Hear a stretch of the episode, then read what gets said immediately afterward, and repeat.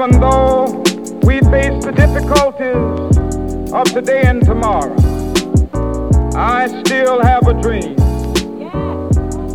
It is a dream deeply rooted in the American dream. I have a dream that one day this nation will rise up and live out the true meaning of its creed.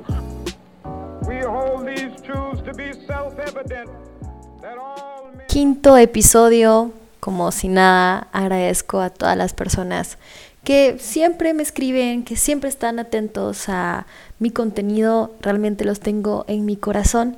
Y hoy les tengo un gran tema que es la compasión. Yo sé que cuando escuchamos de compasión tenemos una idea sobre mm, algo que tenga que ver con una empatía hacia la otra persona, pero esta vez vamos a desarrollar la compasión como una terapia cognitiva conductual. Terapia, what? Yo sé. Se escucha súper fumado. Indeed, es algo así. Pero les voy a comentar cómo es que llegó este tema a mí y por qué es que quiero hablar de esto con ustedes hoy. Déjenme decirles también de que a veces siento de que no soy la única que necesita estos temas. Obviamente estos temas llegan a mí porque también los necesito. Y hablo de ellos para mí, por mí, para ustedes y por ustedes.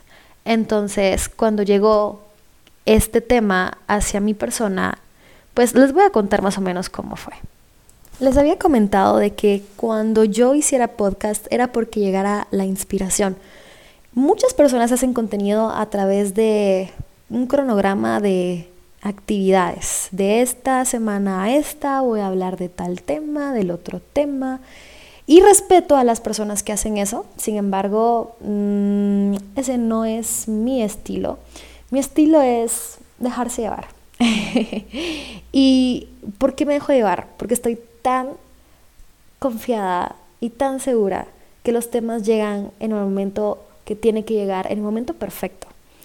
Entonces, pues yo estaba meditando y preguntando qué era el tema que tenía que tocar para la primera semana de agosto, si es que llegara.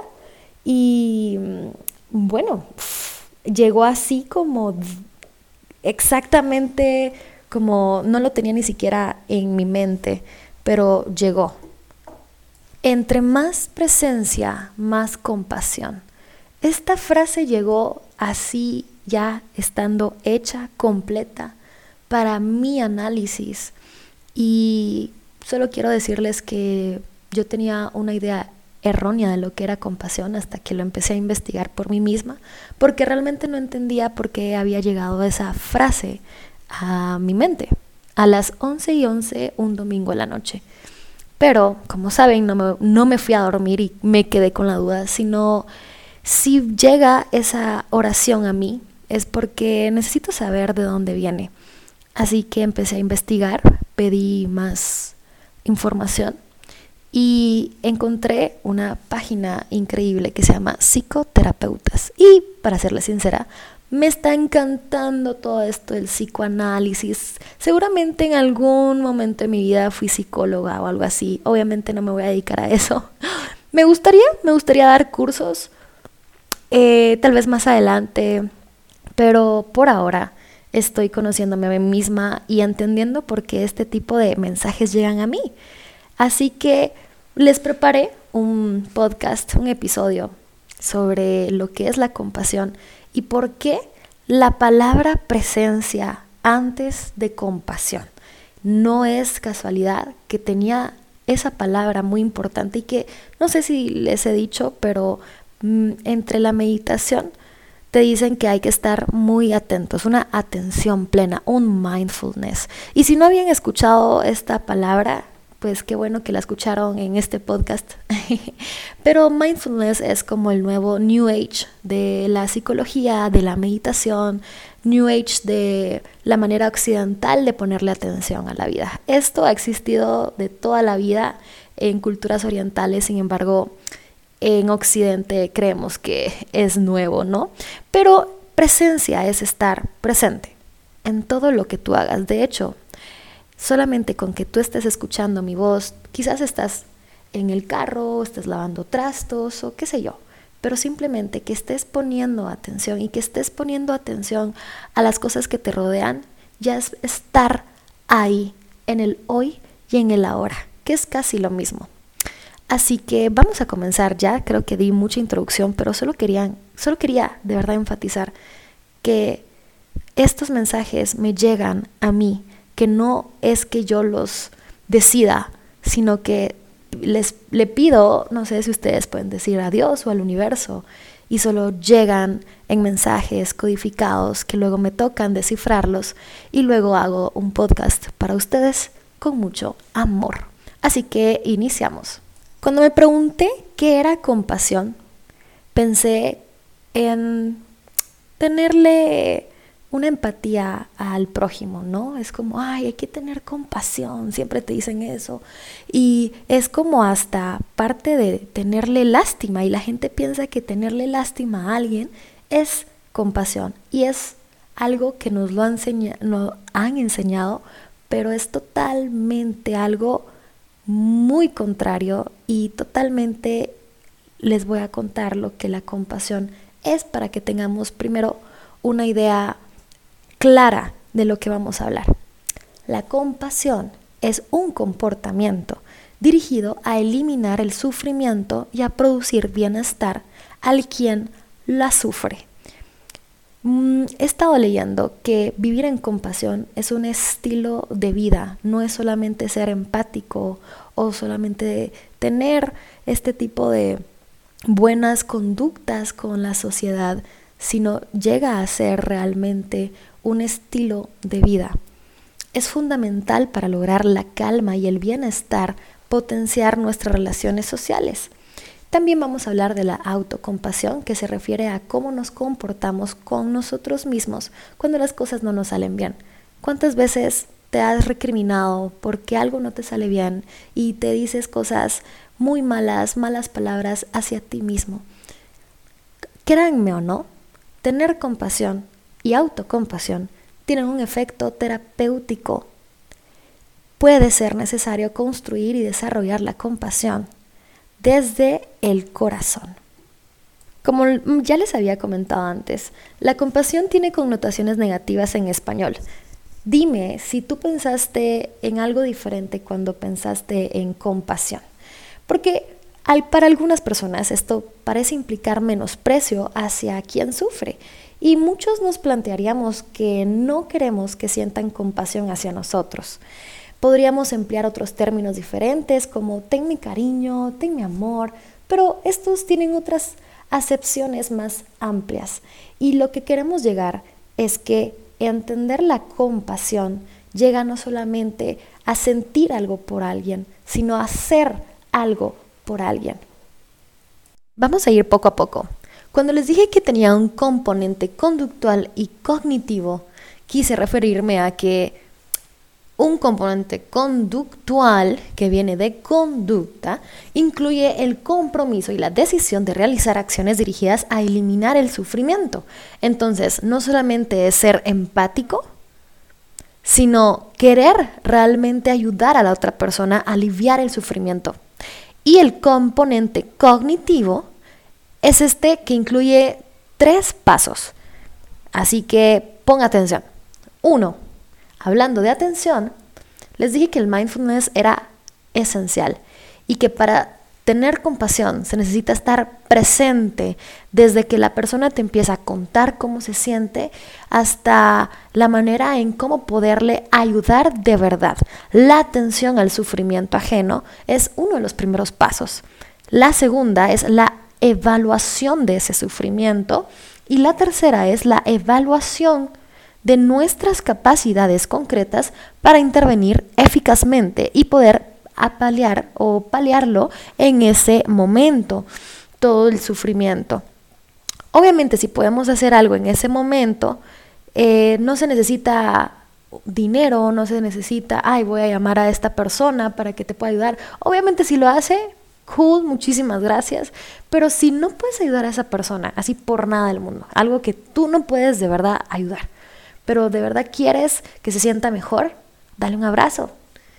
Olvidamos que el efecto terapéutico del abrazo es increíble en nuestro cerebro. Somos humanos y necesitamos ese cariño. Así que un abrazo también es una manera de aliviar el sufrimiento ajeno. Ahora, quiero diferenciar la empatía de la simpatía, porque muchas veces podemos confundir estas dos y decir, bueno, entonces la compasión es eso, pero la empatía tenemos que entenderla como en entender intelectualmente el, el sufrimiento del otro, por ejemplo, en los pensamientos del otro, mientras que la simpatía es una reacción que nos lleva a sentir la emoción que está sintiendo el otro. Entonces, para recalcar, la empatía es para entender intelectualmente el sufrimiento, mientras que la simpatía es una reacción que nos lleva a sentir la emoción que está sintiendo la otra persona. Cuando percibimos el sufrimiento de alguien, ah, de alguien ahí estamos siendo, eh, estamos sintiendo la simpatía. Podemos sufrir con él, pero, y aquí va la diferencia, y lo que hace a la compasión diferente de estas dos, que la compasión conlleva, además de estas dos, el impulso hacia la actuación para disminuir el sufrimiento del otro. Así que la autoestima aumenta cuando hacemos las cosas bien y la autocompasión también se refiere a cómo nos tratamos cuando las cosas no van bien. Así que hagamos un ejercicio. Por ejemplo, recuérdate de la última persona que te dijo algo que le molestaba, que se sentía mal, quizás hasta lloró contigo. Y bueno, tú la escuchaste, la, la sentiste, la entendiste. Así que vamos a proponer unos pasos para desarrollar la compasión realmente, que como habíamos dicho antes, no es sentir lástima por el otro. Uno, primer paso es que hay que desarrollar la compasión desde la práctica de la atención plena hacia los demás, hacia si es un sufrimiento o si es algo que te está contando tu amigo, pues ponle de verdad atención. Dos, desarrollamos luego la empatía hacia él. La empatía consiste en realizar un esfuerzo para entender el sufrimiento desde eh, sus pensamientos. Y no hay que tratar de justificar, sino entender intelectualmente su comportamiento. ¿Por qué le están pasando estas cosas? ¿Por qué piensa como piensa, ¿sí? Luego, un paso más allá es sentir la simpatía. Una vez tengamos este proceso, podemos finalmente potenciar la compasión y llevando a cabo conductas para paliar el sufrimiento percibido. Y estas conductas, créanme, que pueden causar en nuestro cerebro una calma y una tranquilidad. Ahora bien, ¿por qué les dije que es una manera de vivir? Porque esa es la manera en que se contagia el amor, que se contagia la compasión. Tú te sientes bien, la otra persona se siente bien. Es un ejercicio para llegar a la compasión. Y cuando nosotros actuamos nos referimos a que podemos realmente cambiar al mundo. Una vez tú lo hagas, la otra persona también querrá eh, sentir de la misma manera otra vez esa calma y la tranquilidad con otra persona y esa persona con otra persona y así. Es, últimamente he estado pensando cómo se pelea contra la violencia, cómo detienes la violencia. Y la violencia no se para con más violencia, se para con compartir amor, compartir compasión, ser compasivo con los demás. Una vez tengamos ese tipo de estilo de vida, la violencia no será parte de nosotros ni de lo que nosotros podemos atraer. Lo último que hicimos se llama meditación en el cariño o meditación en la compasión. Y es que cuando visualizaste a esa persona a la que quisimos cuidar, y querer cuando nos estaba contando que se sentía mal, ahí mismo pudimos reflejar hacia nosotros el cariño que también hemos sentido asociado a ella. También podemos reflejar ese sentimiento cuando alguien ha sido cariñoso con nosotros y todo se repite. Es un flujo que llega y vuelve, como un boomerang. Ahora, todos los días podemos ser compasivos. No tenemos que esperar a que a alguien le pase a alguien algo malo, llegue llorando con nosotros, sino que podemos ir tomando conciencia de lo que hicieron otros, siendo amables con nosotros o cuando nosotros lo fuimos y obtuvimos una recompensa emocional por ello. No recompensa material, no te confundas, porque de otra manera comenzar llevar la atención hacia esos estímulos que primero son neuronales, claro, eh, que son como recompensas, producen bienestar hacia nosotros mismos y queremos ser felices al repetirlo. Si se atiende a estos estímulos que producen bienestar, seguramente vamos a activar el sistema de seguridad de ese apaciguamiento de bienestar como por ejemplo se puede aprender a ser conscientes de lo que comemos o de lo que vemos en el momento, apreciando la belleza que nos rodea para poder transmitir al otro, ver el cielo, sentir la brisa, y eso es ser compasivo con nosotros mismos y con los demás, con la naturaleza y con el planeta. Entonces, no es solamente esperar a que alguien llegue destrozado contigo, sino la autocompasión también es algo que se tiene que eh, practicar todos los días. Para terminar, quiero que este podcast lo reciban ustedes como una muestra de compasión y cariño hacia todas las personas que se toman el tiempo de escucharme. Este sentimiento eh, quiero que lo rescatemos en el corazón de todos y todas y que a través de nuestra mano la pongamos hoy en nuestro corazón. Realmente, no solo eh, imaginariamente, sino realmente sí, yo tengo mi mano en mi corazón mientras estoy grabando este podcast y me imagino el cariño que les tengo a todos ustedes y, también todo el cariño que, que tengo desde mí para que nos demos calor y que sintamos y transmitamos esa compasión que al final es la única manera de cambiar el mundo. Y en la compasión vemos este cariño desde la respiración desde anclarnos en nuestro presente y que imaginemos este cariño con esa bondad que nos calma y que nos cura. Para curar hay que sanar, sanarnos a nosotros mismos y estamos en un constante ejercicio. Así que vamos a estar bien y vamos a estar felices, vamos a estar libres de sufrimiento mientras empezamos a vivir en un estilo de vida de amor y compasión. Así que les agradezco mucho que hayan llegado hasta acá. Mi nombre es Alexandra Domínguez y esto fue Laberintos de Alexa. Hasta pronto. Cuídate. Even though we face the difficulties of today and tomorrow, I still have a dream.